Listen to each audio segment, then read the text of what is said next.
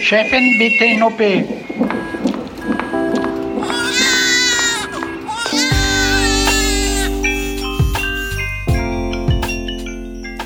Herzlich willkommen zum Güncast, der unzensierten Sprechstunde mit Dr. Mandy Mangler.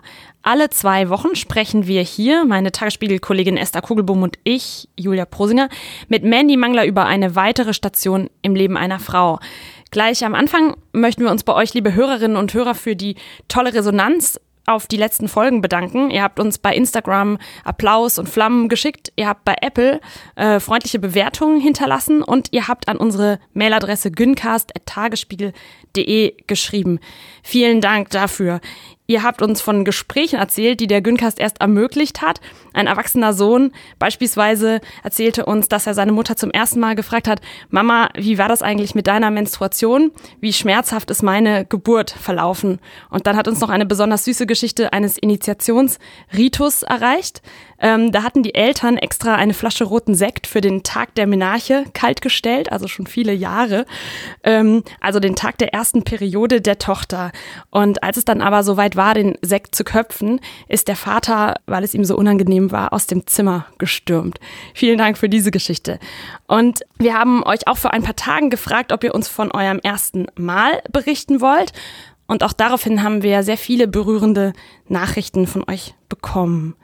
Und genau darum soll es gehen in dieser vierten Folge des Güncasts. Um das sagenumwobene erste Mal, die große Premiere, die laut unserer nicht sehr repräsentativen Umfrage bei den meisten von euch im geschützten, vielleicht sogar auch zu sehr geschützten Raum von den Eltern nämlich dem Kinderzimmer stattgefunden hat. Statista sagt, äh, junge Frauen haben in Deutschland mit 15,5 Jahren das erste Mal Sex, junge Männer mit 16,4 Jahren. Mädchen sind also wieder mal schneller. Doch ähm, Mandy, muss eigentlich das erste Mal wirklich auch das erste Mal Penetration bedeuten? Interessante Frage, ne? Was ist das erste Mal und woher kommt die Fixierung auf die Penetration der Frau? Also Warum muss das erste Mal die vaginale Penetration bedeuten? Oder was könnte es sonst sein? Also das erste Mal mit der Penetration der Vagina ist dann vielleicht, weil es ein männlich orientiertes Sexualverhalten ist oder freundlicher, weil es ein reproduktionsorientiertes Sexualverhalten ist, also weil wir uns fortpflanzen sollen oder wollen. Also Sperma muss in die Frau. Aber mh, hm, da wir uns ja nicht mehr so als primär als Säugetiere definieren, können wir ja davon Abstand nehmen, weil wie oft ist Sex für Fortpflanzung da? Meistens ist es ja für den Spaß oder das Heben der Lebensqualität da. Ich finde es ja eigentlich ungeheuerlich, dass wir selber unsere Folge das erste Mal genannt haben oder nennen. Es gibt doch so viele erste Male und warum sollen wir uns überhaupt diese Entjungferungs-Sichtweise aneignen. Man könnte doch auch sagen, das erste Mal ist dann, wenn zwei junge Menschen sich ihre Geschlechtsteile zum ersten Mal zeigen oder sie berühren, zum Beispiel beim Petting. Ja, oder andere Zeitpunkte oder man könnte es so als Phase begreifen oder der erste Orgasmus vielleicht, vielleicht kann man den auch, der ist ja auch spektakulär, vielleicht kann man den so als Fixpunkt nehmen. Das wird dann aber eventuell sehr spät im Leben. Ja, das ähm, könnte spät werden, aber wir können ja vielleicht ein bisschen darauf hinarbeiten, dass das früher wird. Also es ist doch vermutlich so, dass je grundlegender die Aufklärung passiert ist und äh, je detailreicher das Wissen auch um, um das, was ich da eigentlich habe, also die eigene Anatomie, desto besser ist das Erlebnis, oder Mandy? Das bringt mich eigentlich auf die Klitoriskette, die ich euch in der Zyklusfolge, also der letzten Folge mitgebracht habe. Habt ihr die getragen? Also ich gebe gerne zu, ich habe sie nur relativ kurz getragen, weil das Ding ist buchstäblich ziemlich verfänglich. Vor allen Dingen diese langen goldenen Klitoris-Schenkel, die haben sich doch mit meinen Kopfhörerkabeln und meinem Lieblingspulli vereinigt. Das habe ich dann relativ schnell wieder abgelegt. Also bis auf eine männliche Testperson, äh, nicht schlecht, lieber Moritz, ich grüße dich von dieser Stelle aus, wusste übrigens niemand, was das sein sollte. Also ich habe gehört von Pinguin bis Hirschgeweih, vieles, ja, aber das, was es eigentlich tatsächlich war, wusste von meinen Testpersonen keiner, null, außer Moritz. Ich habe die Kette erstmal, ähm, nachdem du sie uns geschenkt hast, zum Abendessen einem Alt-68er mitgebracht, mit dem ich verabredet war. Und ich dachte, sexuelle Befreiung und so, klar erkennt er die. Ähm, er, er ahnte schon, dass es irgendwie in Richtung Geschlechtsteile geht und Vulvate so rum. Aber ähm, Klitoris, das Wort fiel nicht. er vulvate rum. Ich möchte auch mal rumvulvaren. Äh, ein paar meiner Freunde haben das Ding erkannt, die glaubten aber alle, dass das dann schon die korrekte Größe sei. Den 3D-Druck, den du uns als Kette mitgebracht hast, Mandy, der hat ja aber nur drei oder vier Zentimeter und tatsächlich ist die Klitoris ja viel größer. Das wirst du uns ja gleich noch erklären, hoffe ich. Ich hatte die Kette dann nach unserer Aufnahme gleich in der Ringbahn an und auf der Höhe Neukölln. Da stiegen ganz viele stylische junge Mädchen zu und die blinzelten mich immer so verschwörerisch an. Ich hoffe, ich habe mir das nicht eingebildet, aber äh, seitdem bin ich der Meinung, dass junge Frauen viel besser Bescheid wissen. Die Klitoris also in ihrem ganzen Ausmaß mit den Nervenenden und Schwellkörpern, die war halt ewig nicht bekannt, weil man dachte, die Klitoris besteht nur aus so einem Eisberg da zwischen den Schamlippen. Und dann kam diese junge Urologin, die hat dann in Australien dieses klitorale Organ ganz genau untersucht.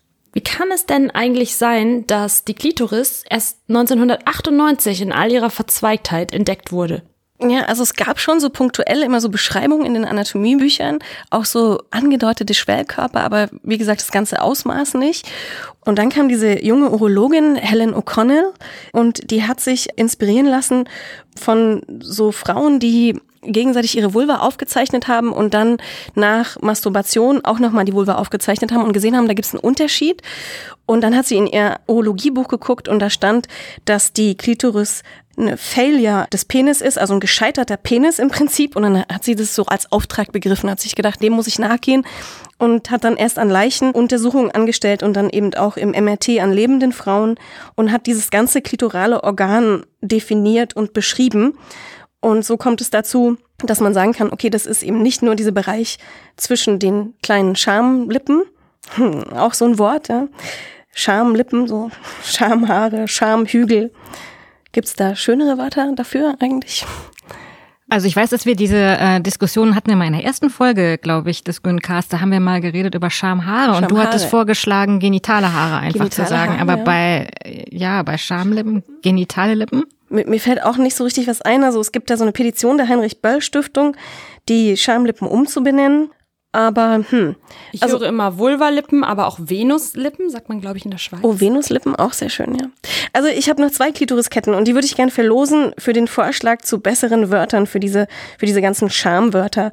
Also schreibt uns entweder auf Güncast auf Instagram oder ähm, an güncast.tagesspiegel.de als E-Mail und die schönsten äh, Vorschläge zu, zur Umbenennung dieser Schamlippen, die kriegen zwei Klitorisketten geschenkt ich glaube, Ende der 60er Jahre hat die Kultusministerkonferenz mal ein Buch zur Sexualerziehung ähm, veröffentlicht und damals gab es dann Kritik unter anderem in der Frankfurter Allgemeinen Zeitung an der Sprache, Sexualkunde in der Klempnersprache hieß es damals. Und da gab es dieses eine Beispiel, ähm, der Schamberg ist ein behaartes Fettpolster oberhalb der Scheide. Und ich finde, das ist ein guter Grund, das Wort Scham äh, zu verbannen aus dem Genitalbereich. Aber Fettpolster ist schon, schon wieder sehr lustig, ja? Fettpolster. Das Aber, klingt doch ganz gemütlich. Ja, genau. Kommt zu meinem Fettpolster. Aber da gibt es schon Studien, die sagen, je, je besser man sich auskennt anatomisch mit seinen Genitalorganen, mit dem klitoralen Organ auch, umso schöner ist die Erfahrung des ersten Mals. Sowohl die emotionale als auch die sexuelle Erfahrung gewinnt durch einen besseren Bekanntheitsgrad seines eigenen Schambereichs. Wusstet ihr das alles schon bei eurem ersten Mal? Also ich nicht. Ich habe in meiner gesamten Schullaufbahn und ich bin immerhin 13 Jahre zur Schule gegangen, weder von der Existenz der DDR gehört, also aus westdeutscher Perspektive, noch von der Existenz der Klitoris. Also das Wissen darüber musste ich mir sehr lange äh, selbst aneignen. Aber was soll man auch machen, wenn selbst auf der Website der feministischen Zeitschrift Emma steht, die Klitoris sei nur das Äquivalent zum Penis? Warum ist das eigentlich nicht umgekehrt? Ich habe von einer Studie gelesen oder von einer Autorin, die Wissenschaftlerinnen hat die Vulva zeichnen lassen und das ging kolossal schief. Das heißt, wir alle können unsere eigenen Geschlechtsteile nicht zeichnen, sind aber in der Lage, den Penis fehlerfrei darzustellen. Genau, das ist wie mit Afrika. Also wenn man die Länder Afrikas einzeichnen soll, gibt es auch bei sehr, sehr vielen Menschen große Probleme. Afrika ist ein bisschen weiter weg als die eigene Vulva. Aber liegt auch im Süden. Okay, zurück okay. zum Thema Aufklärung. Im Jahr 1968 wurde die Empfehlung der Kultusministerkonferenz für die Sexualerziehung veröffentlicht. Die Älteren unter uns erinnern sich vielleicht, das war die Zeit, in der Frauen begannen, in Grüppchen mit dem Handspiegel ihre Anatomie zu erkunden. Dann hat es aber nochmal 34 Jahre gedauert, also bis zum Jahr 2002 dass in allen Bundesländern rechtliche Grundlagen für die Sexualerziehung als Pflichtfach in allen Schulen umgesetzt werden konnten. In Berlin ist es so, dass Kinder erstmals in der dritten Klasse aufgeklärt werden. Und für mich ist es wahnsinnig lustig zu sehen, dass es in dem Sachkundebuch meines Sohnes immer noch diese Fotos gibt von nackten Männern und Frauen in unterschiedlichen Entwicklungsstadien. Ich habe vor ein paar Tagen mit Nana Monnier gesprochen. Das ist eine junge Berliner Medizinstudentin, die in ihrer Freizeit in Schulklassen geht und dort Aufklärungsunterricht macht. Mit Sicherheit verliebt heißt ihre AG, für die ich unbedingt auch hier Werbung machen möchte. Das ist ein Projekt der Bundesvertretung der deutschen Medizinstudierenden. Und Nana sagt, die Lehrer seien oft ganz dankbar, dass ihnen dieser Teil abgenommen wird. Und weil sie selber erst 23 ist und dann noch mit einigen KollegInnen da auftaucht, trauen sich die Schülerinnen ihr ganz andere Fragen zu stellen. Zum Beispiel sitzt sie dann vor einer Gruppe von jungen Frauen und Männern und muss beantworten, wie masturbierst du? Und die nächste Runde in der Schule, die folgt dann in der sechsten Klasse, wo häufig dann externe Experten von Pro Familia oder anderen Einrichtungen mit so einem kleinen Köfferchen an die Schulen kommen. Und da geht's dann auch erstmals um Verhütung. Und Verhütung ist ja ein wichtiger Teil des ersten Mals, denn Teenager-Schwangerschaften sind zu über 90 Prozent ungewollt. Da wurden dann auch eben die jungen Leute befragt, warum hat denn Verhütung nicht geklappt beim ersten Mal? Und dann war das zu 60 Prozent so, dass sie gesagt haben, ja, das war einfach zu spontan, dieses Ereignis des ersten Mals. Und 26 Prozent der Jungen hatten keinen klaren Kopf wegen Drogen oder Alkohol und 11 Prozent der Mädchen hatten keinen klaren Kopf. Aber insgesamt hat sich doch beim Thema Verhütung total viel verbessert. Es gab 1980 eine Erhebung der Bundeszentrale für gesundheitliche Aufklärung. Und da kam raus, dass 29 Prozent der Jungen und Mädchen, die das erste Mal sexuelle Handlungen miteinander verüben, noch nicht verhütet hat. 2005 waren das dann nur noch 15 Prozent. Und die letzte Erhebung von 2015 spricht nur noch von 6 Prozent Jungen und Mädchen, die bei ihrem ersten Mal penetrativen Sex gar nicht verhütet haben. Ja, das ist sehr erfreulich. Und die Hauptverhütungsmittel, die also unsere jungen Teenager benutzen, sind Kondom und Pille, so beides so ganz äh, hoch vertreten und ja, das sind beides auch sichere Verhütungsmethoden, wenn man sie richtig anwendet. Deswegen ist es sehr positiv. Gibt es denn diesen Automatismus eigentlich immer noch? Das kommt ein junges Mädchen zum Gynäkologen oder zur Gynäkologin und sagt, äh, ja, mein erstes Mal steht vielleicht unmittelbar bevor, dass es dann auch tatsächlich die Pille verschrieben bekommt. Also ich erinnere mich daran, dass es in den 80er Jahren so war, dass es äh, nicht nur ums erste Mal ging, sondern natürlich auch um Schönheit. Denn der Pille eilte damals der Ruf voraus, dass sie Akne verschwinden lässt, wie ein absolutes Zaubermittel und dass sie glänzende Haare macht und so weiter. Und heute äh, wird die Pille ja viel kritischer gesehen, zu Recht. Wie war denn das bei euch früher? Bei mir war es auf jeden Fall auch dieser Automatismus, als ich nach drei Monaten Beziehung mit meinem ersten Freund vorhatte, dass es jetzt das erste Mal geben soll, bin ich zu meinem Gynäkologen, der hat mir, ohne auch nur einmal nachzufragen, die Pille verschrieben, war ja dann auch kostenfrei, weil ich noch, also 17 war ich damals. Genau, und als es dann äh, soweit war ähm, und mein damaliger Freund begann, ein Kondom aus dem Tütchen zu friemeln, sagte ich, nein, das ist doch nicht nötig. Ich nehme doch die Pille. Ich hatte das also gar nicht mit ihm besprochen. Und er beschwerte sich dann auch gleich, wir hätten das doch gemeinsam besprechen können. Aber bei mir war irgendwie ganz fest verankert, dass ich für Verhütung zuständig bin. Ist das immer noch so? Ja, das ist natürlich auch ein Thema, was sehr viel Beratung braucht. So, wie ist die gute Verhütung für mich und besonders für das erste Mal? Im Prinzip müsste man ja dann die beiden beteiligten Menschen beraten. Und das kann man so fast gar nicht so richtig leisten. Als Frauenarzt kann man ja dann, musste man sich sehr viel Zeit nehmen in der, in der Sprechstunde, um dann eine adäquate Verhütungsmethode dann rauszukitzeln aus diesen Teenagern, die vielleicht auch nicht jetzt so viel reden. So, dass die Pille da schon äh, so weit, weit oben ist, eben, das ist einfach umzusetzen. Und das Ziel ist ja eben, diese Teenager-Schwangerschaften zu vermeiden. Deswegen ist natürlich die, in, in der Phase des sexuellen Ausprobierens ist die Einnahme der Pille die mit allen Dingen und Nebenwirkungen und allen Widersprüchen, die auch damit einhergehen, besser als eine Teenager-Schwangerschaft. Deswegen ist der Reflex da, erstmal die Pille zu geben, vielleicht erstmal in Ordnung. Natürliche Familienplanung ist jetzt nicht so unbedingt was für Teenager, dass die jetzt immer so gucken, welche Phase des Zyklus und wo bin ich denn und muss ich heute dies und jenes so, also dieses intensive Auseinandersetzen, was man dann vielleicht später im Leben tun kann und wofür man dann irgendwie reif genug ist auch, das ist, glaube ich, für Teenager und für das erste Mal jetzt nicht so sinnvoll.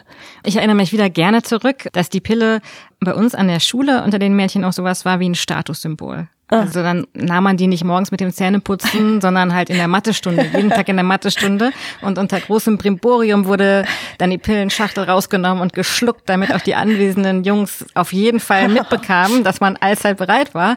Das hatte schon teilweise was. Genau, Esther hat heute wieder einen Tadel bekommen, als sie die Pille im Kunstunterricht eingenommen hat. Und das hat ja alles nur damit zu tun, dass wir dem ersten Mal ähm, so einen hohen Stellenwert beimessen oder überhaupt der Tatsache, dass man es jetzt schon getan hat. Es ist auch großartig, wenn das für alle Beteiligten ein, ein wunderschönes Erlebnis ist, wobei es doch auch vielleicht einfach in Ordnung ist, wenn beide es nur hinter sich bringen wollen, um dann vielleicht ab dem 20. Mal oder ab dem 25. Mal es wirklich genießen zu können. Oder ähm, mit dem nächsten Partner. Aber leider werden in gar nicht mal so wenigen Fällen auch Grenzen überschritten beim ersten Mal. Eine Hörerin, die uns bei Instagram folgt, schrieb uns ihre Geschichte, die ich jetzt einfach mal vorlese. Ich war wochenlang in ihn verschossen, eigentlich wollte er nichts von mir, hat mich dann aber doch mit zu sich genommen. Es ging ganz schnell zur Sache und ich merkte, dass er ganz schön betrunken war. Plötzlich wollte ich nicht mehr wirklich, habe mich aber nicht getraut, Nein zu sagen. Was, wenn er mich dann gar nicht mehr will? Es ging schnell, es tat weh und es ging mir furchtbar danach. Als er fertig war, nahm er das Kondom ab und sagte nur, oh oh, es war gerissen. Dann nahm er sich eine Dose Bier und schlief ein. Mandy, wenn du dir das so anhörst, was sind absolute No-Gos beim ersten Mal? Ah ja, was für eine grauenvolle Geschichte. Ja. Also erstmal finde ich es ganz toll, dass unser Instagram-Account sowas wie ein Safe Space ist für euch und dass ihr uns da auch eure Geschichten so voller Vertrauen geschrieben habt. Das war sehr interessant und auch hilfreich nochmal für diese Folge.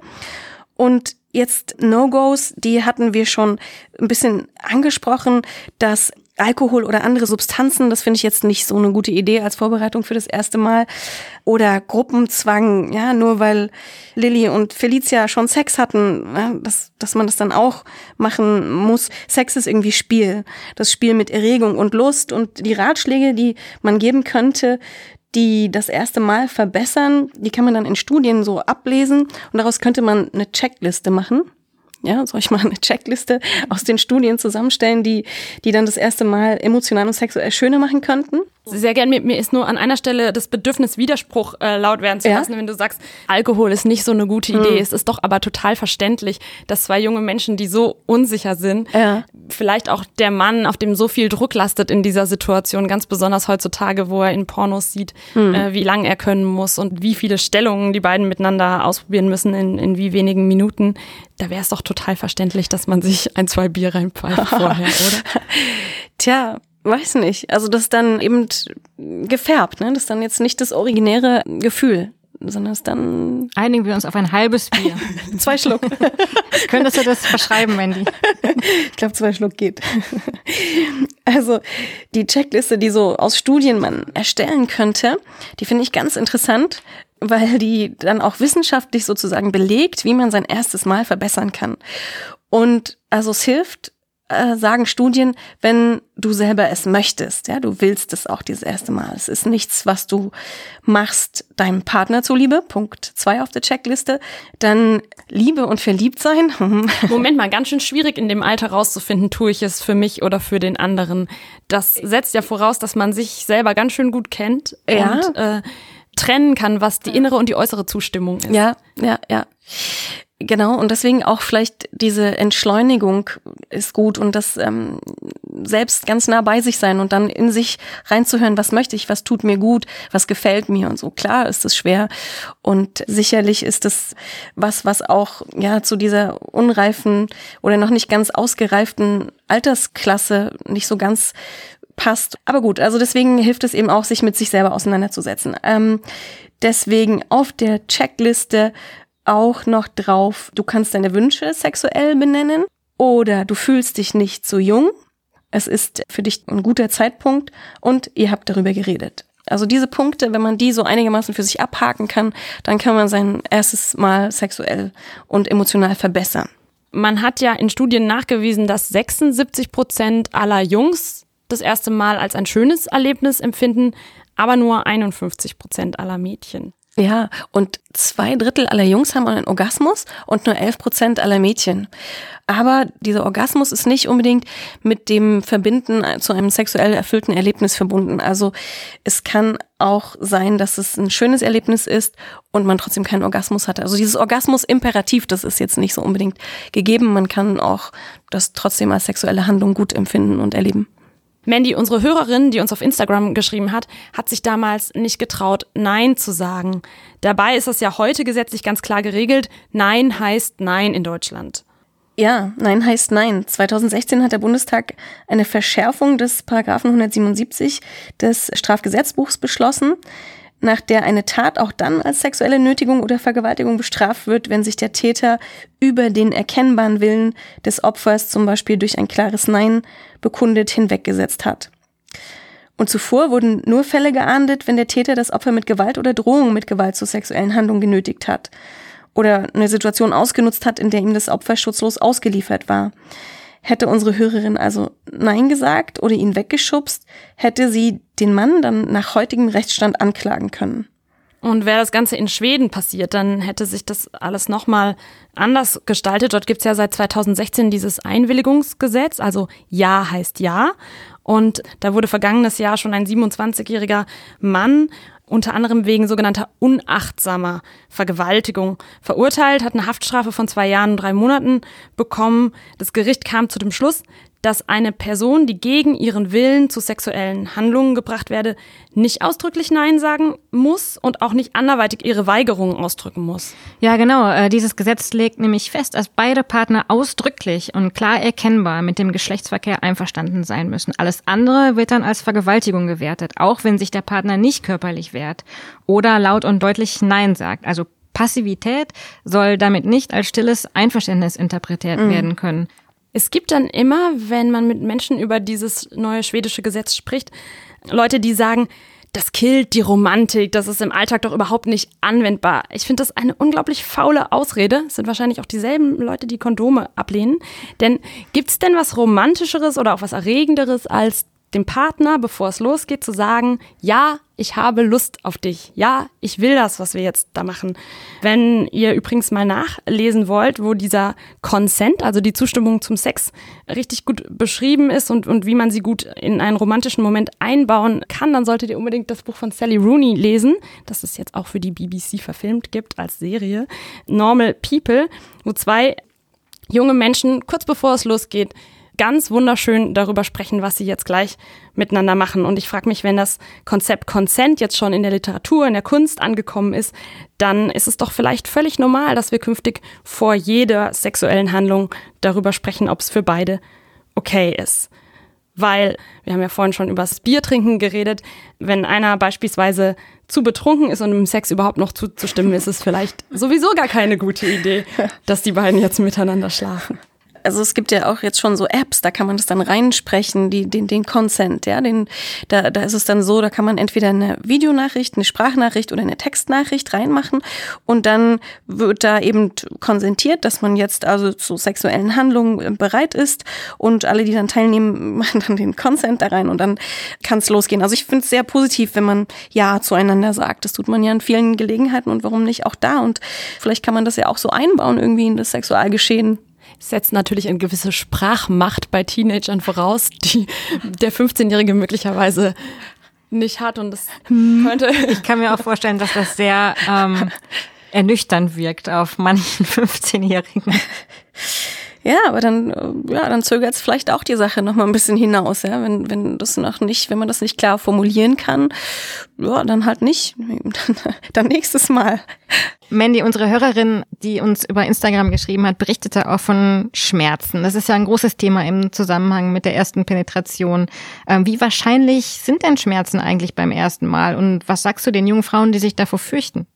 Das, das ist ein bisschen, passt das zu unserer Checkliste, ne? Also Schmerzen sind ja höher wahrscheinlich, wenn man vaginal nicht gut befeuchtet ist. Also wenn man nicht erregt genug ist und wenn man das vielleicht nicht ähm, doll genug möchte in, in der Situation. Und dann ist Schmerz wahrscheinlicher. Es kann natürlich dennoch, auch wenn man sehr erregt ist und wenn man das jetzt sehr möchte und wenn man da sehr viel Petting vorher gemacht hat und sehr viel aufeinander eingegangen ist, kann es trotzdem ein bisschen wehtun. Wir haben ja, äh, wie gesagt, über unsere Corona vaginalis gesprochen, also und formerly known as Jungfernhäutchen. Und diese Corona vaginalis, die kann eben auch manchmal ein bisschen straffer sein am Eingang der Vagina und das tut dann weh bei Penetration unter Umständen aber richtig dolle Schmerzen sollten nicht auftreten. Dann muss man sich fragen, was ist da nicht in Ordnung und dann sollte man sagen, nein, zu Ende. Was es aber in manchen Gesellschaften noch gibt, ist diese Vorstellung, dass das Jungfernhäutchen intakt zu sein hat vor dieser ersten Nacht. Mandy, wurdest du als Gynäkologin denn schon häufig gebeten, eine gerissene Corona vaginalis wiederherzustellen? Ja, auch das trifft den Gynäkologen, die Gynäkologin oft. Das ist aber auch so eine Sache, das sieht man von außen nicht, ob die jetzt schon penetriert wurde, diese Corona vaginalis, und das ist so schwer nachzuvollziehen. Deswegen weiß man da eigentlich gar nicht, was man da so richtig rekonstruieren soll. Aber es wird getan. Es wird dann einfach so künstlich verengt. Das heißt, diese Vorstellung, meine Gynäkologin kann sehen, ob ich es schon getan habe oder nicht, ist völliger Unfug. Ja, man sieht es nicht an der Corona vaginalis, ob da schon sexuelle Handlungen vorgenommen wurden oder nicht. Was ich auch gelesen habe, die Corona vaginalis geht nie weg im Leben. Ja, genau. Jeder hat die Corona vaginalis. Also für immer. Auch wenn du schon zehn Kinder geboren hast, deine Corona vaginalis ist noch da. Und Mädchen, die jetzt schon mal Sex hatten und aber dann vorstellen mit dem Wunsch, diese Corona wieder herzustellen, die, die sollte man an die Hand nehmen und versuchen, davon, von diesem Wunsch eben abzubringen und denen zu vermitteln, wie eine Corona vaginalis aussieht, vielleicht auch mit Bildern, um das Verständnis reifen zu lassen, dass das nicht sinnvoll ist, dass das wirklich eine, ein sinnloser Eingriff ist.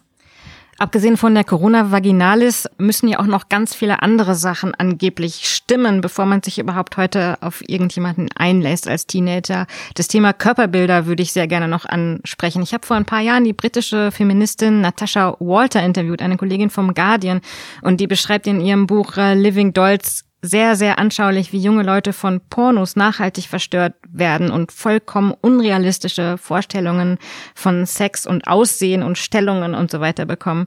Dass Jungs unter diesem Druck leiden, performen zu müssen, ist klar und auch total traurig, aber wir sind ja hier im Güncast und die Frauen sind auch betroffen. Sie haben nämlich das Gefühl, perfekte Genitalien haben zu müssen, alle Praktiken auf jeden Fall ausprobieren zu sollen in einem Lebensabschnitt, der sowieso schon von extremer Unsicherheit geprägt ist.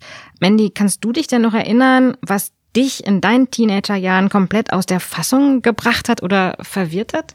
Ja, also mich hat aus der Fassung gebracht Fettgewebe, also mein eigenes Fettgewebe an Stellen, wo ich dachte, wie ist das möglich? Und äh, Haare auch. Haare fand ich auch komischerweise, es waren ja so die die 80er, äh, 90er dann so das, die Haare fand ich auch irgendwie komischerweise nicht so gut an mir. Die haben mich auch aus der Fassung gebracht. Wobei das Fettgewebe ja so seinen Sinn hat. Ich habe gelesen, dass es bei Mädchen in der Pubertät um 50 Prozent zunimmt, um sozusagen die Reserve für die Schwangerschaft in Hungerzeiten zu sein. Ja, und auch erst mit dem Alter konnte ich akzeptieren, Fettgewebe ist ja was total Schönes eigentlich. Und aber als Teenager fand ich das ganz, ganz überflüssig und unnütz. Ja, ging mir auch so vor allen Dingen bei schnell wachsendem Fettgewebe. Ich hatte dann irgendwie hier und da so ein paar winzige Dehnungsstreifen, hatte wahnsinnige Komplexe und dachte so, oh Gott, oh Gott, wenn das jetzt jemand sieht, was dann? Und im Tageslicht womöglich jemand sieht, der rennt doch schreiend weg. Ja, man muss echt erst lernen, dass das wirklich eigentlich keinen interessiert, ja. Genau. Also, wenn, wenn jemand mit einem irgendwie sexuelle Handlung vornehmen möchte, dann sind es nicht diese Fettpolster oder die Dehnungsstreifen, die den davon abhalten, sondern irgendwas anderes. Mandy, woher weiß eine junge Frau eigentlich, dass sie jetzt so weit ist? Beim Mann ist es ja ein bisschen offensichtlicher. Er hat dann vielleicht feuchte Träume, erste Erektionen, Samenergüsse und seine Sexualität ist in gewisser Weise greifbarer. Ähm, woher weiß es die junge Frau? Hat sich da die Vulva verändert? Ich habe von knospenähnlichem Aufblühen gelesen. Und was passiert da hormonell?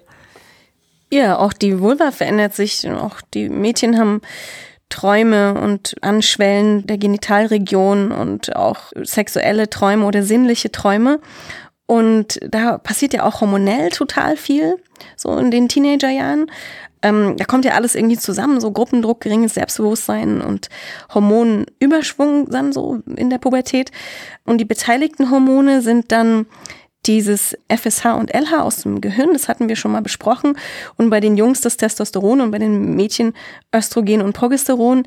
Und die treffen zusammen mit den Wachstumshormonen und Stresshormonen auf so Gehirnstrukturen, die sich gerade ändern.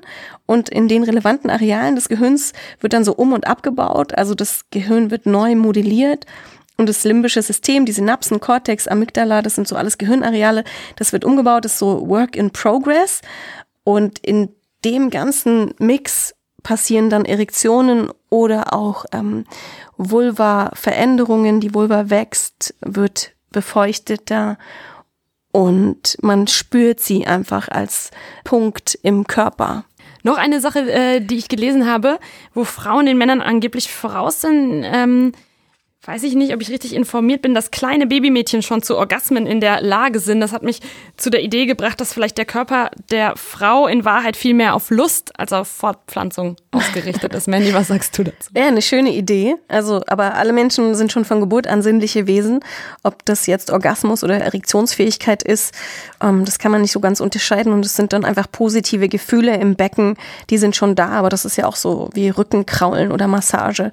Es tut einem ja auch schon gut, wenn man jünger ist. Zum Thema ähm, sich selbst kennenlernen äh, habe ich die Zahl gelesen, dass tatsächlich 70 Prozent der 14- bis 17-jährigen Jungs masturbieren, aber nur 32 Prozent der gleichaltrigen Mädchen. Das heißt, es kommt zu einer gewissen Schieflage. Äh, wenn die jetzt aufeinandertreffen, dann weiß der Junge nämlich sehr, sehr wohl, was ihm gut tut und was er gerne möchte, wohingegen das Mädchen womöglich zum ersten Mal äh, konfrontiert ist mit diesen Gefühlen. Das ist auch genau das, was mir Nana Monnier äh, berichtet hat, die junge Medizinstudentin, die in Berliner Schulen aufklärt. Auf Wunsch der Schülerinnen teilen sie dann die Gruppe häufiger doch in Jungen und Mädchen. Nach einer gewissen Anfangsaufklärungsrunde, wo es eben um Consent geht, geht es dann nochmal um spezifische Jungs- oder Mädchenfragen. Und da wird immer ganz offensichtlich für die Jungs ist Masturbieren gesetzt. Die tun das alle, das ist über, da müssen die gar nicht drüber reden. Mhm. Und bei den Mädchen ist es so etwa die Hälfte, die schon mal damit Erfahrungen gemacht hat. Für die Jungs ist dann nur die Frage, wie masturbiere ich, also mit einem Porno oder früher mit Hilfe des Otto-Katalogs ähm, vielleicht. Ähm, Mädchen geben es auch nicht so gerne zu und Nana hat erzählt, dass sie ganz am Anfang immer ein Sexual-ABC machen, dass sie also das ABC an die Tafel schreibt und dann soll zu jedem Buchstaben etwas kommen und bei C wissen die Jungs dann schon Cockring und bei F wissen sie schon Fisting und bei den Mädchen sieht das ein bisschen anders aus. Wie könnte man das ändern, diese Schieflage, diese Gap? Hm, ja, schwierig, weil woran liegt's, ne? Der Penis ist irgendwie leichter zugänglich. Vielleicht ist er auch da einfach in unseren gesellschaftlich-kulturellen Leben präsenter als die Vulva. Das ist schon so und deswegen kann man das nur verhindern, indem man das nicht totschweigt, sondern indem man über die Vulva redet und über die sexuellen Interessen redet und über die sexuellen Möglichkeiten, die sich der Vulva bieten. Also sprechen wir über die Vulva. Das machen wir nächstes Mal, liebe Mandy. Vielen herzlichen Dank. Das war sie auch schon, die Folge 4 unseres Güncasts. Also beim nächsten Mal, das haben wir gerade schon gesagt, werden wir sehr, sehr ausführlich und äh, in die Tiefe gehen. Und zwar in die Tiefe der Vulva und der Vagina. Denn die ist zumindest historisch gesehen ein ziemlich vernachlässigtes Geschlecht. Zur Vorbereitung empfehlen wir hier übrigens ein Buch, nämlich das Buch Vulva, die Enthüllung des unsichtbaren Geschlechts von Mito Sanyal. Da offenbart sich einem doch so einiges. Wie immer freuen wir uns ganz doll über eure Kritik und über Anregungen unter güncast.tagesspiegel.de oder auf unserem Instagram-Account Güncast. Und wir würden uns übrigens auch sehr freuen, wenn ihr uns eure Namen für die Vulva schickt, also wie habt ihr sie früher zu Hause genannt, wie nennt ihr sie jetzt und welche Mythen verbinden sich vielleicht sogar damit. Wir bedanken uns auch ganz herzlich bei Markus Lücker für die Aufnahmeleitung, Schnitt und Produktion. Mm. Mm, Esther, halt. Ich habe doch noch das Mitbringsel. Warum vergesst ihr das dann immer? Ach Gott, Mandy. okay, also ich habe was mitgebracht. Ich habe es wieder in einem OP-Kittel versteckt. In einer OP-Hose. Und da dürft ihr euch aus der Hose, achso, warte mal hier, ähm, aus der Hose dürft ihr euch was rausnehmen, jeder. Jetzt bin ich gespannt. Ja, bist okay. du gespannt? Ja. Bitteschön. Also wieder Reagenzgläschen. Ah. Danke, Mandy. Ich habe gar keine Ahnung, was das sein soll. Dürfen wir es Also, auspacken? ich habe euch in den Reagenzgläsern mitgebracht, die passen zum ersten Mal, die spektakulärsten Kondome, die ich für mich gefunden habe. Äh, Wisst ihr eigentlich, wisst ihr eigentlich, dass es, dass es, ähm, also es gibt so eine App, da kann man sich anzeigen lassen, wo man Kondome in seiner Umgebung kaufen kann. Und das finde ich schon mal ganz interessant. Aber noch spektakulärer finde ich die App, die es gibt zu, wenn man keine Kondome mehr hat, dann kann man sich Kondome liefern lassen. Und die kommen angeblich innerhalb von 30 Minuten und bringen Kondome. In Berlin gibt's also das Alkohol-Taxi, das Koks-Taxi und das Kondom-Taxi. Es gibt das Kondomtaxi und ich frage mich, in welcher Situation braucht man das Kondomtaxi? Also wann ist man nicht mehr in der Lage, kurz um die Ecke zu gehen, Kondome zu holen? Das ist so. Vor allen Dingen, wer arbeitet da? Diese Menschen, die müssen Tag und Nacht. Die müssen Bitte meldet euch, wir wollen euch porträtieren. Wir wollen euch auf jeden Fall begleiten in einer Nacht. Ja, also ich habe ähm, euch, äh, warum habe ich euch diese Hormone, äh, diese Hormone, Entschuldigung, diese Kondome mitgebracht? Ja, also weil ich die fand die spektakulär. Eins ist Schokolade, Schokoladengeschmack Kondom. Das fand ich toll. Das ist irgendwie total weiblich, oder? Schokolade und Kondom. Dann ein Energy Kondom, das erzeugt Wärme.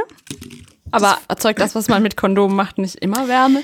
Ich habe das mit der Energy noch nicht ausprobiert. Das äh, Darüber berichten wir dann beim nächsten hast du Mal. ja jetzt. Und ähm, dann ein Glowing Kondom, ein, ein, ein, ein nachts leuchtendes Kondom oder im Dunkeln leuchtendes Kondom. Das fand ich auch spektakulär. Für die Dunkelheit im Kinderzimmer. Und dann das äh, vierte spektakuläre Kondom, dieses, dieses äh, Kondom, also man kann es gar nicht so richtig beschreiben. Das ist ähm, Alien-Kondom steht da hinten drauf. Ja, Alien. Ah ja, das hat also oben an der Spitze so eine Zipfel, so eine roten und dann noch so einen Ring mit Noppen drum. Das soll, also es wurde beworben, das soll den G-Punkt stimulieren und soll noch besonders sexuelle Freude hervorrufen. Das ist dein Auftrag an uns jetzt? Nee, was ist die Challenge, die damit verbunden ist? Du probierst, du probierst alle diese Kondome für uns aus und erzählst uns in der nächsten Folge. Nee, wir, wir pusten die jetzt auf, ein Kondom und machen, basteln da so einen Hund draus. So kennt ihr diese Luftballonfiguren, Ja, die man so basteln Luftballontierchen. Also, genau, jetzt deswegen machen wir ein Kondom auf und dann machen wir so eine Luftballontierchen draus. Schade drum, ich würde vorschlagen, wir machen das mit dem, ich mach das mal mit dem Ich dir Chocolate. Addiction. Dir andere, damit. Wir haben jetzt hier sehr Ich, viele ich habe Kondome. ich hab sehr viel ausprobiert mit äh, Kondomen in, in, in, in Vorbereitung. Also, äh, das muss man jetzt aufpusten, das Kondom, ja? So ein bisschen wie am Ballermann, ne?